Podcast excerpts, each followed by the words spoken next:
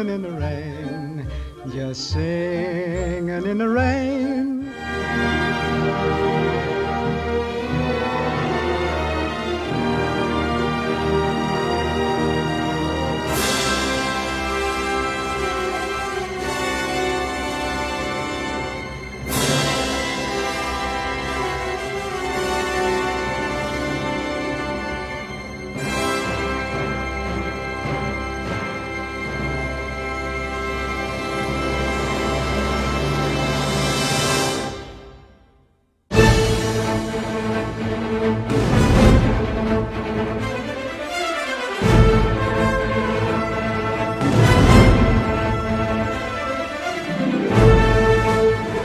Hello，大家好，欢迎来到新的一期震荡波节目。我们的震荡波节目呢是隶属于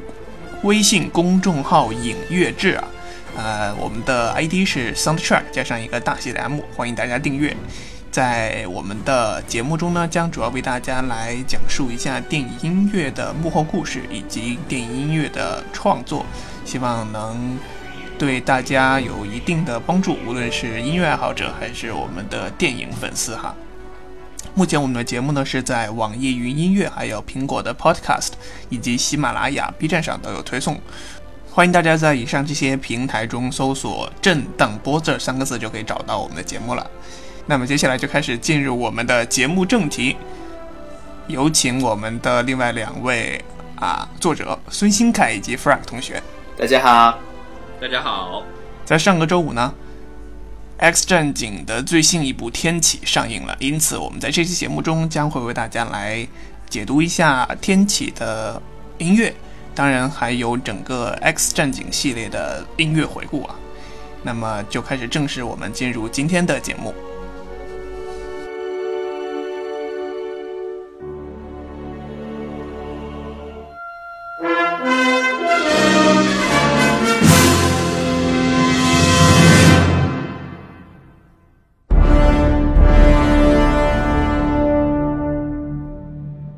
呃，这次天启啊，是由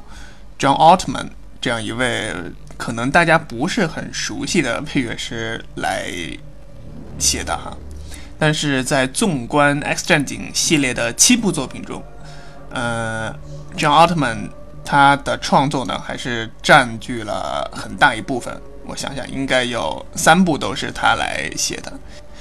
并且呢。John Altman 除了配乐师以外，他还有另外一个身份，就是剪辑师。他一直都在跟 Brian Singer 这位导演在剪辑以及配乐上合作。呃，据说这次的天启系列呢，他还是联合制片人的身份参与了这次的呃制作，整个电影的制作中，可谓是全能型的选手。在天启里头，包括故事版啊、特效啊、分镜啊，他都有参与去那个组织啊。提议算是一个创意导演之类的，已经是。那你们觉得，呃，John Altman 这么多作品里面，哪一部作品给你们的印象最深？或者说，你们觉得大家可能会比较熟悉这部全部作品？啊，全部的作品。X 战警。非那个，我觉得他首先非常嫌疑犯。他首先这个对啊。非常嫌疑犯音乐就是怎么说呢？我觉得他最最就是说他发挥最好的还是就是一个是同样和 Brian Singer 合作的那一部《超人归来》吧，Superman Return。对，然后最近就是在北美上映的那部《奈斯侦探》The Nice Guys，那部也是他有参与配乐，那部我觉得也是也是蛮不错的。嗯哼。就是这部《奈斯侦探》的，它就是设定是一个七十年代一个洛杉矶的一个背景嘛，然后他就把这种，然后呢整个片就是一种这种侦探的传统的侦探搭档电影，带一点这种呃黑色电影的感觉，然后他就用这种比较爵士的写法呀，然后把整个年代感也塑造的非常强。当然那一部不是他单独配乐，是他和呃另外一位作曲家 David Buckley 合作的一个。这个产物，但是不管怎么说，就是我觉得也算是他嗯比较好的一部作品吧。再就是前面提到的这个呃《超人归来》，然后好像之前他和 Brian Singer 合作的那部烂片杰克巨人杀手好像也也也蛮不错，但是对配乐不错，但是片子确实很烂。怎么说呢？他就是和 Brian Singer 合作的，基本上是每一部片子吧，就是从最早的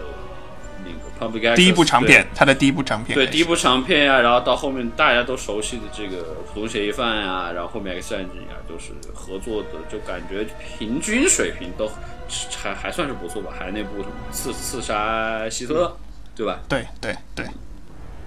阿汤演的那部。那两位在看过这部配乐以后，有没有对这个天启的音乐有什么一个初印象？其实我觉得，呃，就是在这部作品中，其实影片的设定都像大家吐槽那样，还是比较弱的，都是完全是基本上打这些怀旧的情怀啊，就是对对对，进行一个传承在里头。其实本身这部片子，包括大大反派或者是一些植根于这部片子本身的一些设定，都是比较弱的。对，但是就是虽然这部我是这样觉得，虽然这部影片可能总体质量呃不如前作那部《逆转未来》，但是我觉得音乐的这个水准是大大有提高。呃，然后呢，就是几个印象比较深刻场景，一个就是开场的那个以序幕的在古埃及的呃人声合唱啊，然后那个非常大的一那种很典型的史诗的写法，呃就是就是印象非常深刻。再一个呢，就是他把改编的那个贝多芬第七交响曲的那一段，呃那段核弹发射的那一段，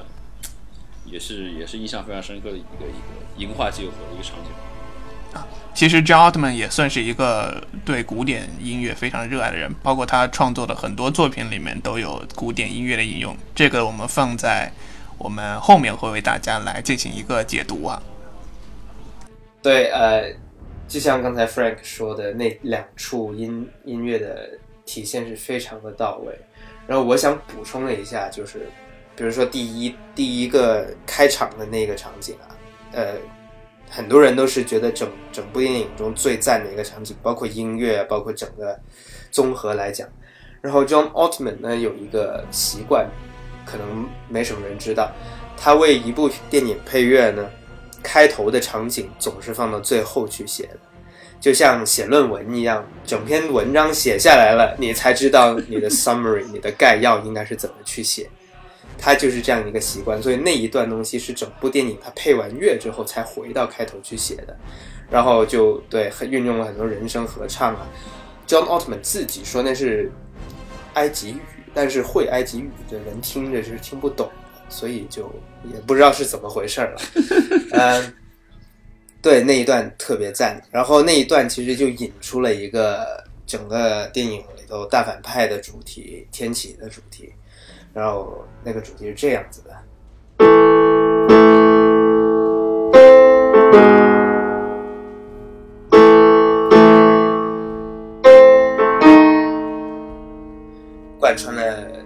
基本上整部影片，但是很多很多场景的时候，他为了可能是为了体现这个人的暴力无情、冷面杀手，他只用前面那两个音，然后菠菜就觉得好像《盗梦空间》了。对，像那个《盗梦空间》他他的预告片，那尤，其是他开场，就是他刚开场就那个低音铜管奏这两个对。音，就很非常神似这个《盗墓空间》的那个其。实它其实就像那个彭德雷，夫斯基那个放屁交响曲啊，梆梆梆梆梆，好像 Mad Max 也有用这样子。什么叫什么叫潘？菠菜解释一下，第一，那个人家叫潘德雷斯基；第二，那不叫放屁交响曲，而且昵人家人家是用人家是用大提琴写的，也不是用铜管写的那那个那个感整个感觉很像啊。对啊，对啊，对啊，就是那部那个那个那个作品，其实大家就是也是在电影中使用过最禁闭岛最有名的就是那个禁闭岛的对开场，对吧？其实我觉得这是就这是就是一种概念的一种传承。对，对对，然后对啊，禁闭岛，就是制造，这样一种再到疯狂的麦克斯，然后再很到，神秘的这样的一种感觉，是吧？嗯，不安、狂躁，对有危险，嗯，起码有危险，不是这个。好黑，好黑。好 像呃，对那一段那一段开场是特别赞的，我觉得。其实我有个观点啊，就是呃，John Altman 他是身为一个剪辑师身份，这个是对他配乐的一个就是音画面音画结合的来说有是非常大的一个帮助啊。毕竟在传统的好莱坞音乐里面，配乐师跟剪辑师身份确实怎么说是一个痛啊，就是说两个人要磨合。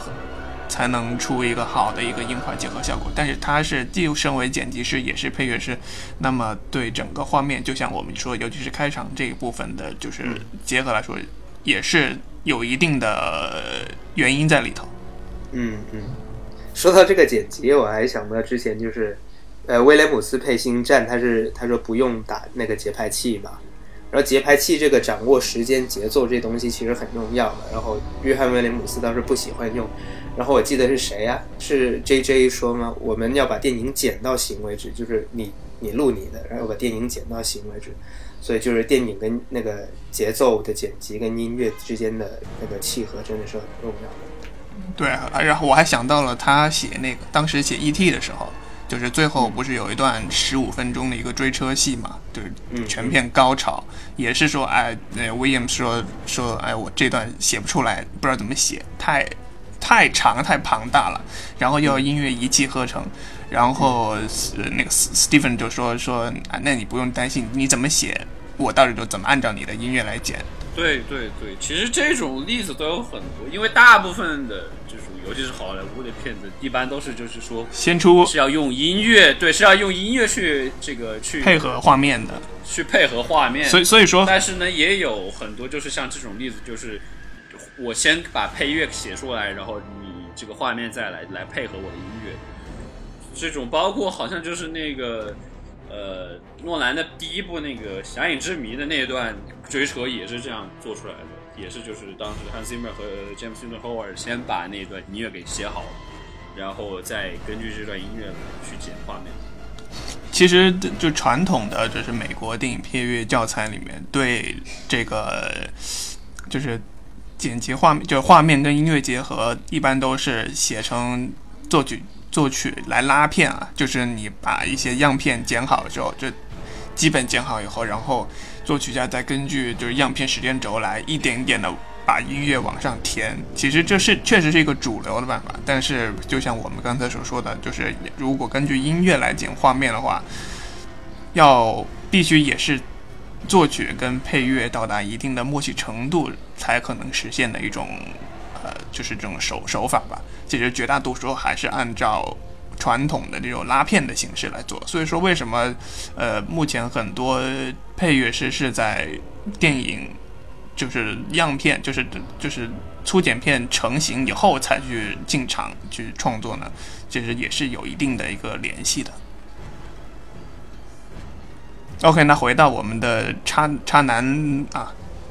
继续由孙新凯同学来为大家来解解读一下这部《天启》的主题。嗯，《天启》的主题说的差不多了，可我们其实可以说哦，对，其实其实我我有有有有一个小的，有个小的可以说是巧合吧，就是他的这个这个也是一个反派天启的这个主题，就是你要是把他的节奏稍微变一下，就就就很像那个 Henry Jackman 给那个。美队里面冬兵写的一个主题，谈一下吧。呃，天启的是，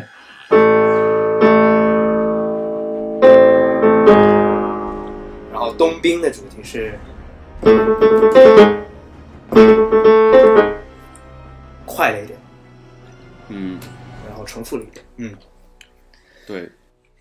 那么除了除了天启之外呢，他的。几个老角色，像这个呃 X 教授和这个万磁王，就是万磁王是吧？这个贯穿了这么多部的两个好基友相爱相杀是吧？呃，X 教授他的主题就是好像我应该是沿用了，就是在呃逆转未来里面对 Johnson 写的那那个主题。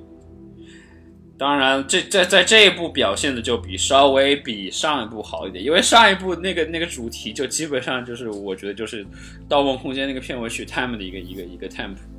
一个一个翻版。我觉得倒没那么严重。有有可能还真是巧合，因为 John Altman 说他整整一个系列来说的话，他写过他自认为最骄傲的主题就是 X 教授的这个主题。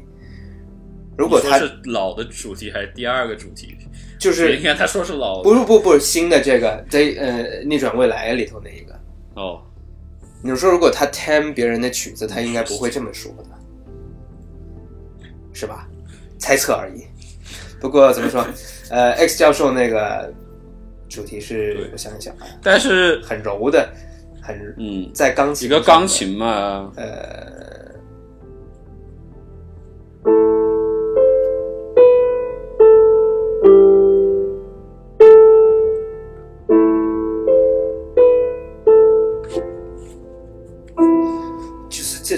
有种淡淡的忧伤的感觉。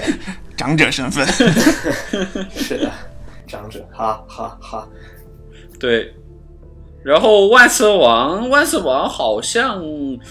这个感觉，就上一部我知道上一部是延续，就是好像在在继续用 Henry Jackman 在第一站里面写的那个那个主题大金那种那种有点摇滚金属感，嗯嗯但是好像这一部好像好像是。好像也许就是我，我觉得是因为就是万磁王本身在这一部戏份也不够足，我好像没有太多的印象对他的主题。这部戏份很足啊。不，有可能啊，就是奥特曼这个人倒是很怪的，比如说像前他写的第二部《X 战警》啊，你觉得中心主角肯定是金刚狼啊，他别人的主题都有，他就没写金刚狼主题。所以如果没有万磁王的主题也是不足为奇。不过我还真是没注意到这一部有的。对，呃，再就是那个大主题，对大的大的主题就是整个 X 战警的主题是延续了他从第二部就是老三部曲的第二部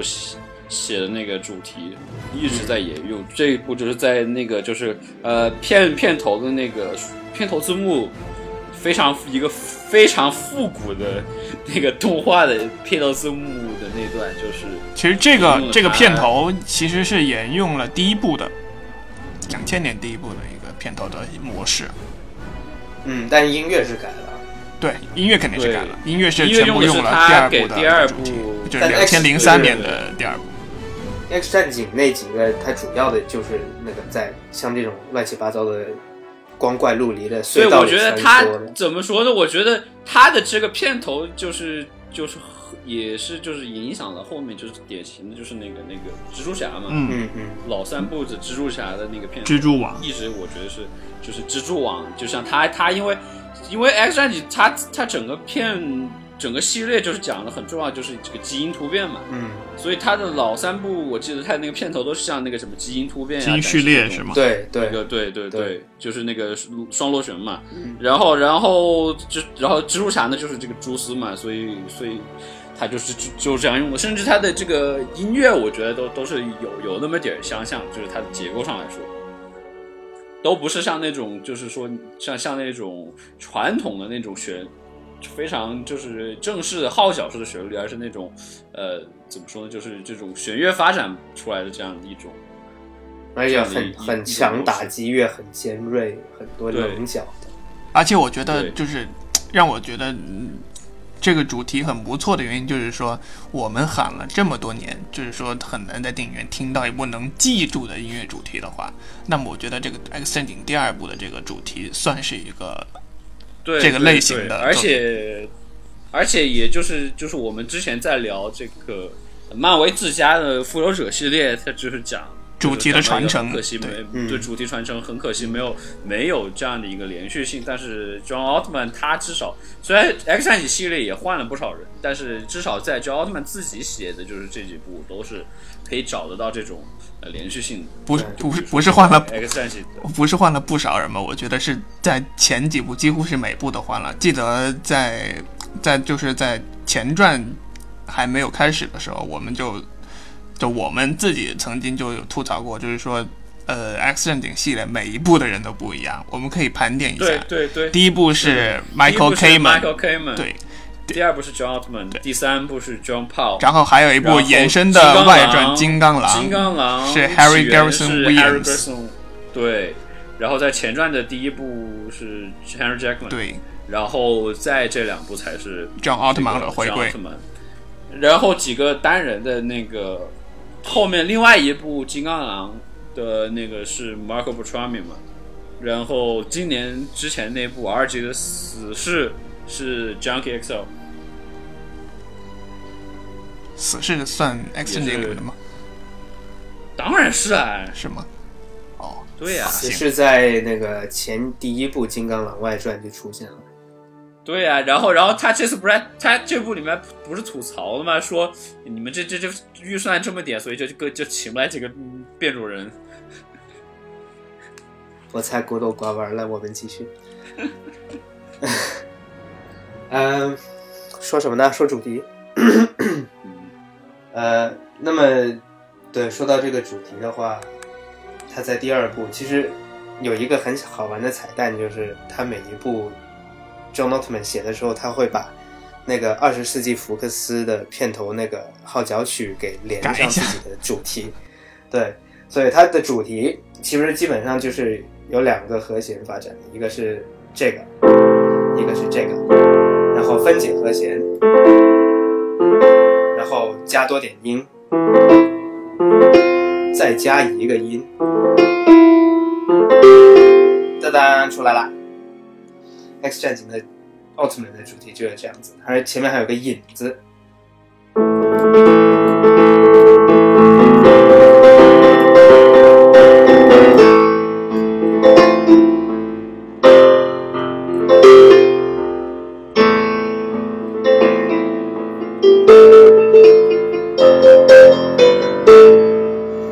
然后，嗯，对这个主题，他就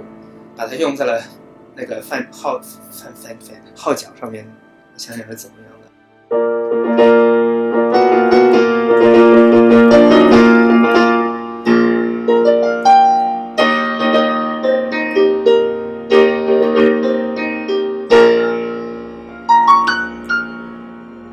大概是这样子。对，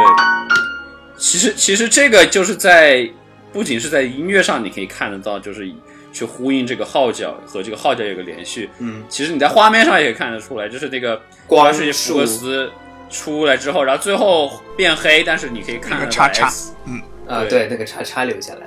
这个也也可以算是一种音画的结合嘛。嗯，嗯，然后这个主题有一个有点意思的就是，因为我们刚才说第一部 X 战警是 Michael Kamen 写的，然后 Michael Kamen 那部 X 战警基本上是没人能记得是像什么鬼样的东西。其实我觉得他的这个 X 战警的概念化的东西比较多，嗯不像后面一些就是很明晰的一些主线的选，就是那种东西呈现的很明显。对，但但是可以很明显的就是听得出来，就是 John Altman 的在第二部引入的这个新的 X 战警主题是和第一部的一个传承的关系。就是虽然呃你可能初听上去是听不出来，但是仔细去想一想它的这个结构啊什么的，嗯是吧？孙新凯来给我们解读一下。那么 Kamen 写的主题好奇怪的哦，他写的这个主题甚至是原声碟都没收录。嗯，想想啊，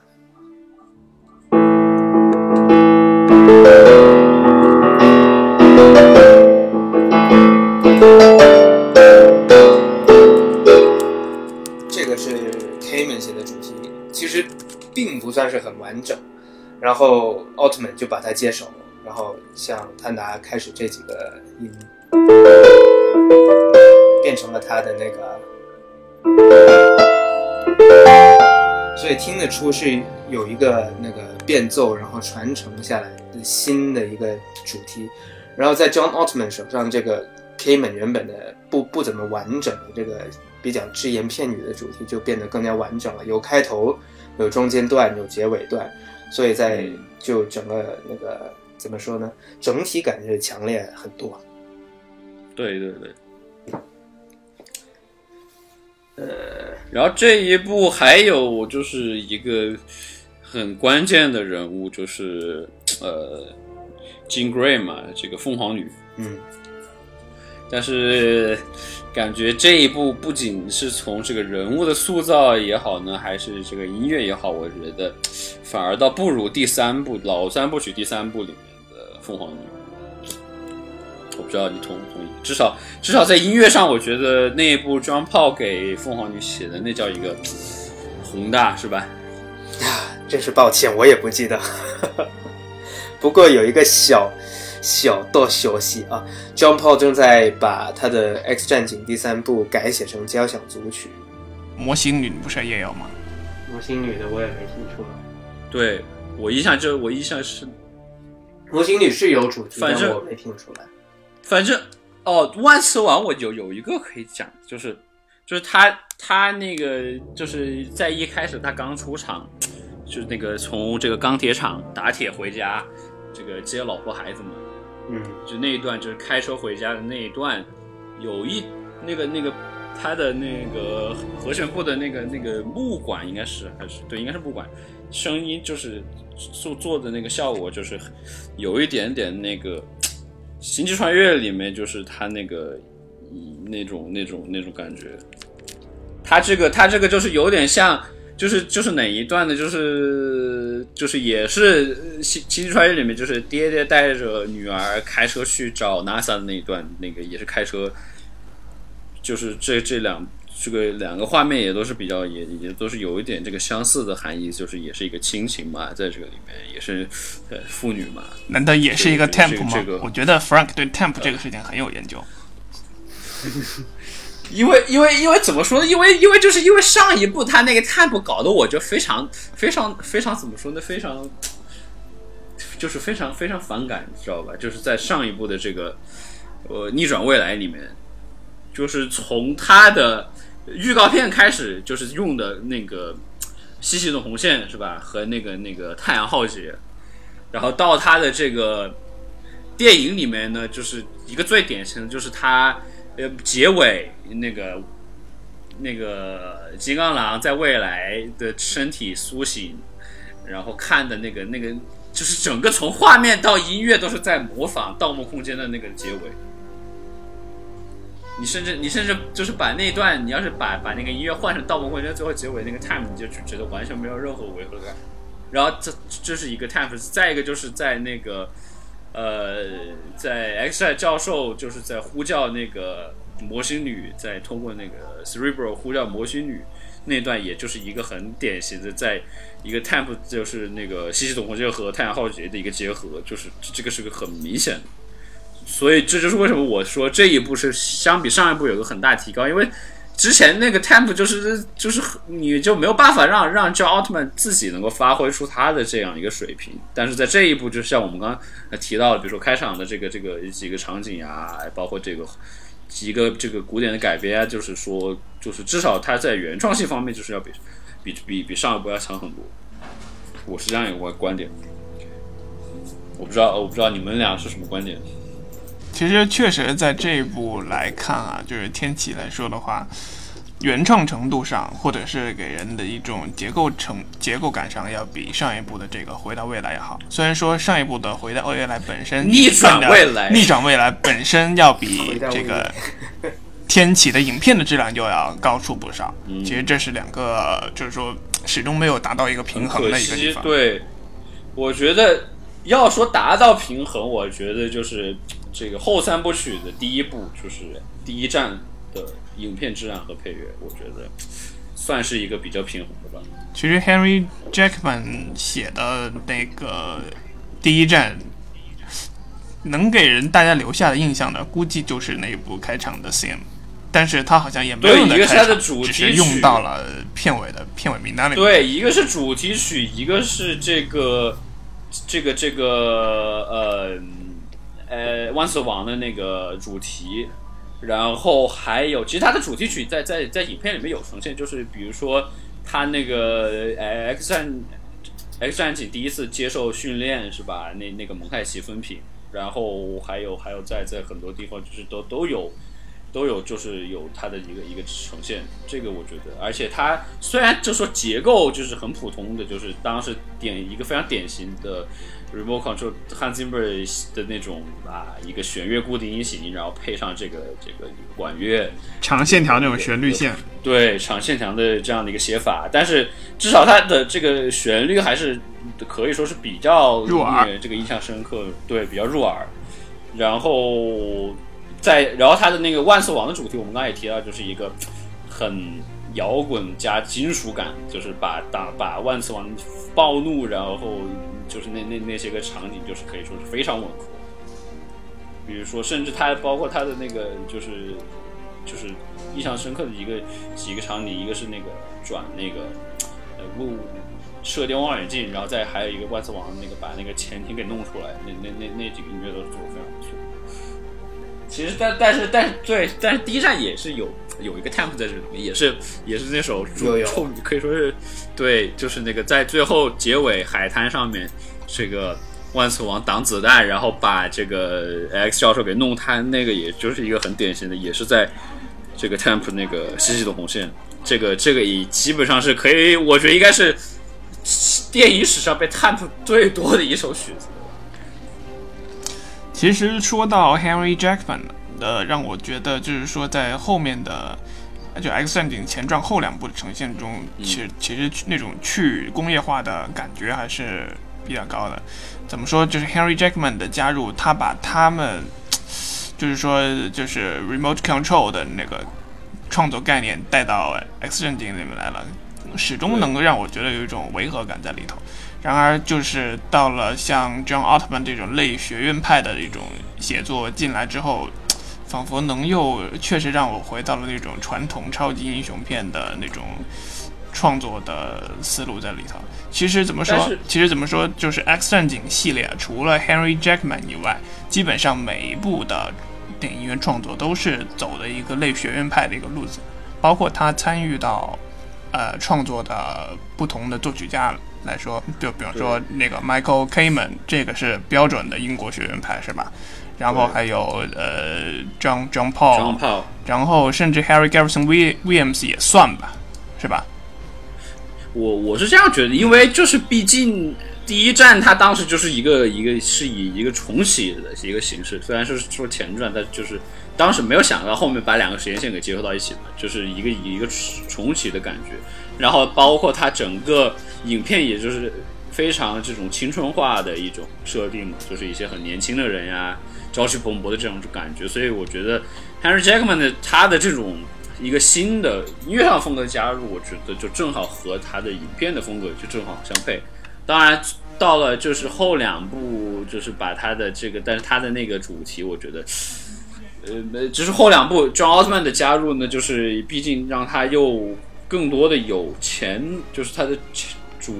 正传三部曲吧，可以这么说，连续性这种风格提高了连续性对越来越强，他的这种风格的表现也越来越强，所以 John Altman 后面加起来呢，也是可以说是比较符合他的这个影片的一个基调。嗯，其实我觉得其实还有一个原因就是导演不同吧。那个对，那个第一站的导演嘛，熊武恩，他本来就在 TP 国内里 Kick Ass，叫什么海扁王对，海海扁王王里头跟那个谁就是 Jackman 就合 Henry 作 Jackman 了合作的，包括后面的那个，Kingsman 叫做什么《王牌特工》，嗯对吧？也是和他一起搭档。对，所以嗯，这也是一个原因吧，我觉得。呃，其实说到 X 战警啊，其实嗯在音乐的这种标志程度最高的，我觉得应该算凤凰女了。呃，凤凰女的这个主题让我们最耳目就是就是为之一振的这种感觉，应该是在 John Paul 的《The Last Stand》里头最后一战。最后一战对，呃，对他的整个对凤凰女这个角色的音乐构架，基本上该用的都用了，包括对，因为毕竟它就是是整个系列可以说最强大的一个变种。然后在在第三部里边，就是整个的这个凤凰之力的爆发，就是有几个几个印象很深刻，就是一个是他在在屋子里面，然后把整个屋子摧毁，然后把把这个 X 教授也弄得灰飞烟灭的那一段，这个音乐和画面配合的非常赞。就是你你要是回顾回去看那一部的话，包括张炮写的那个那个主题，我觉得也是和他的这个凤凰之力的这种这种强大的威力是是非常匹配的。对，所以说 John Altman 的这个这在这一部的凤凰女中，其实也是继续沿用了 John Paul 的这个概念。对，呃，在这一部《天启》里头，那个虽说凤凰女她是能力还没凸显，还是小试牛刀，但音乐其实也是有这种概念，但也是没有像 John Paul 里头那种发挥到极致那种爆炸性的极致的。但是就像那个谁，Sansa，Sansa，呃，呃，凤凰女她在 Sophie Sophie Turner，她在呃能力发挥出来，然后凌空微步走出走出来，那时候那段音乐还是那个力量十足的，去衬托这个人物的小宇宙，旋律本身有延有延续吗？对，旋律就没有，应该是没是有没有，他那那一段有一个呃很急促的一个弦乐的固定音型在不断重复，那一段真是很很亮眼。但是这种对对对就是这种很颗粒感的这种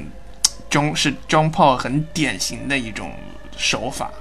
我记得在那部约翰对吧威尔史密斯演的那部《全民超人》在最后复活复活的那一段里头，就是很明显的一种，也是一种很明显的延续。包括其实我们以前所说的，就是他电影《重重》的那种快速行进，包括他后面的很多动作片的这种，其实跟他个人的这种创作理念都是很息息相关的。也不是说我我们把它称作一种这种，我们曾经把就是电影《重重》称作一种谍战片的这种配乐风格，其实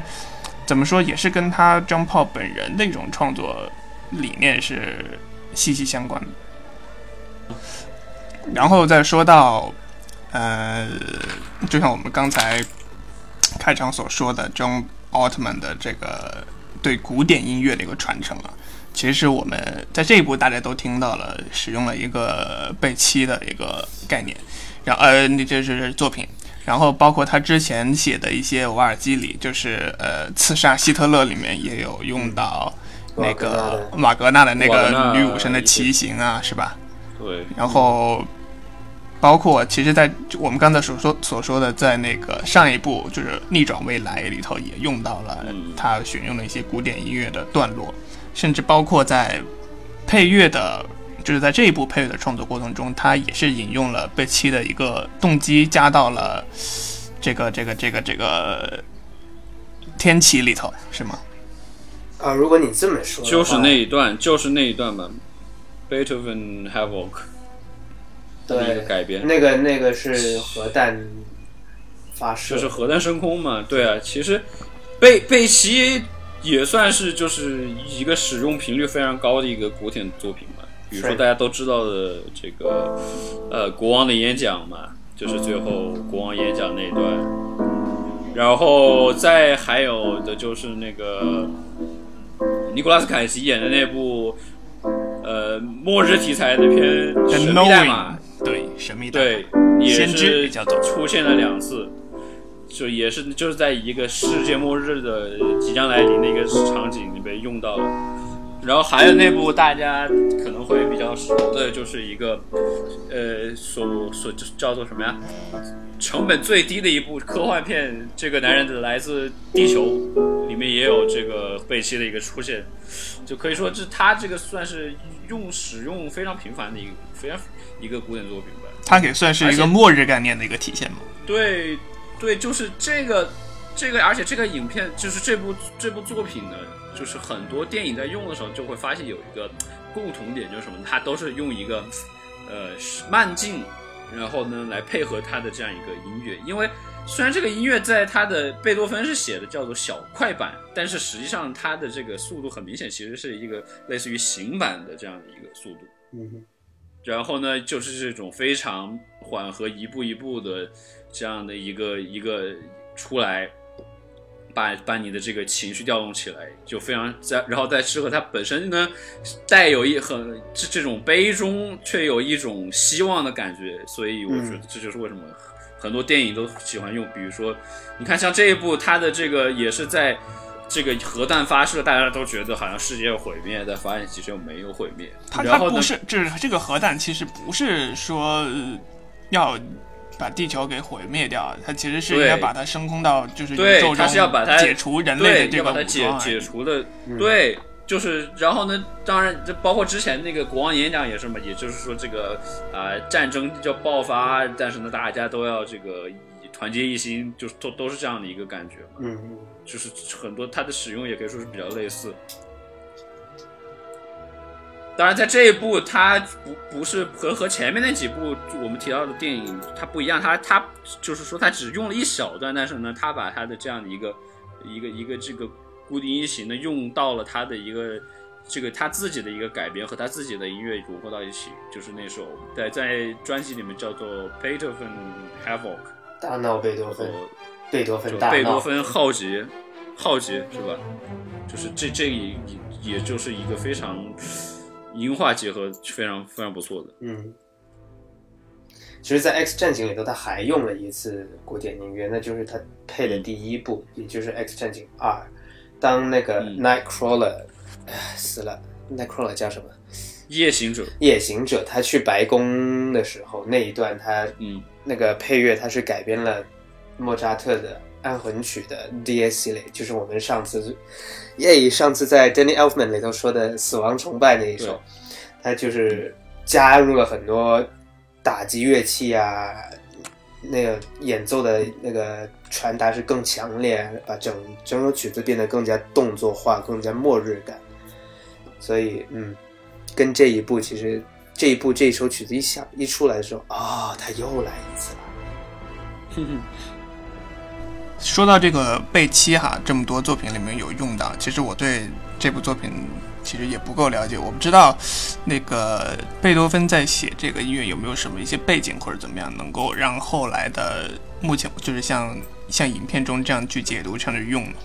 嗯，其实贝多芬他写音乐基本上又为写音乐而写音乐很，他没有说是有，比如说有个什么情感或者故事去而去写音乐，absolute music 这叫做，呃，对，所以基本上如果就像什么田园呐、命运呐、悲怆啊这些名字都不是贝多芬没有没有没有没有，田田园是他的一首 title music，啊包括他的这个乐章里面都有，比如说什么什么来到田园啊，然后什么电这个雷鸣风暴啊，这个是他有，但是其他的像其他的是别人命运呀、月光啊，这这这都是后面出版商给他加的。对对，所以他自己没有说我写的时候脑子里想的那个啊，就是一个月光光，然后我就要写月亮，就嗯更多的是后人对他的音乐的解读吧。就附会吧，对。当然，当然就是、呃这部这个音乐，但是被后人就是很解读，就是就是由于他的这种，呃，带有一点点这种悲伤啊，然后呢又又又有一点这个，但是除了悲伤，还是有积极的这种像希望的这种解读，所以呢，就是就是被经常就是当做像挽歌来进行使用。就是我记得有一个这个叫很有名的交响乐团，我记不住名字了，他就是好像每每当有人他的这个乐队成员这个逝世或者是出了一些什么事情，他们就会演奏这个音乐。当然，除了这个贝多芬的这首交响曲，这个呃《X 战警》包括这一部，其他整个系列就是对于这个流行音乐的使用，算是一个很大的亮点。新凯有没有什么想说一下？我觉得你应该对这个很了解。对，主这一部我觉得最亮的，大家肯定就是，其其实这两部最亮的流行音乐用的都是快银的慢镜头了，就像第一呃前一部在《逆转未来》里头，快银他一瞬间进入超级慢镜的时候，响起的是 James Cross 那首好缓、好好抒情的一首《Time in a Bottle》，就是啊，我怎么如果我能把时间放在一个小瓶子里头，我应该怎么做呢？我该做什么呢？然后就那首用的特别妙，就会让人就一听到歌词会会心一笑的。然后到了这一步的话，用的是 Neurist Mix 的那种 Sweet Dreams Are Made of This，这首曲子简直就是可以说是经典到爆了。比如说《创办记》里头也有用，呃，它怎么就给人它给人的一种感觉就特别的呃迷幻，特别的讲他讲了很多是关于梦啊。之类之类的这样子的东西。哦，对了，就那个扎克施奈德那部，呃，叫什么《Sucker Punch》美美少女特工队。哇，这个名字，这个这个翻译不行，这这这还有它还有一个叫做沙克同盟。对，那部电影也有用这首曲子，就 Sweet dreams are made of celebrate。这首曲子用的就在这里，我觉得吧，曲子一出现很有意思。因为那个小菊花，然后小蜜蜂，然后忽然变慢了，然后大家的表表情凝固在脸上。车里头那四位小新生，然后我觉得就是他可能是为了更好的展现快银，然后也更好的把这首歌跟画面连就是配合在一起。但是我觉得这段在这一部里头是过于冗长了，就是。嗯，给人感觉开始啊，怎么还没救完啊？对对，还没救完呢。然后你也感觉已经，他不能再给你更多新鲜、更更多创意的画面体现了。但是他曲子就一直呢，一直那么不停的来，然后就跟上一部比的话，这一这一段的话使用是没有那么强，没有那么令人满意。因为我觉得这不仅仅是他音乐的问题，就是因为像快银，就是所谓的快银时间嘛，就是这个这个你在第一次就是逆转未来里面那么一用，大家觉得很惊艳，嗯，是吧？但是到了这一步，你你这样用，但是你好像能就只是多了几个动作，实质上没有一个大的，就是你只是加了它的数量，没有加质量，把它拉长了嘛？对对，所以会让你有一种审美审美疲劳的感觉。就在音乐，包括和这个视视觉感觉都这样感觉。嗯。OK，那说了这么多，也应该到了结尾的时候了。嗯，这这次就不给大家推送一些新闻、一些消息了，因为毕竟跟上一集隔得太近了，也没有什么很重要的新消息给大家来传递啊。就是一些比较琐碎的啊，谁哪部作品完成了，比方说 Michael Giacchino 的那个。新的一部《星际迷航》啊，是吧？然后他转马上要转手去写下一部的那个那个什么呀？啊，对，到就是神秘神秘博士，对吧？神秘博士，嗯嗯嗯，Doctor Strange 不是神秘博士是 Doctor Who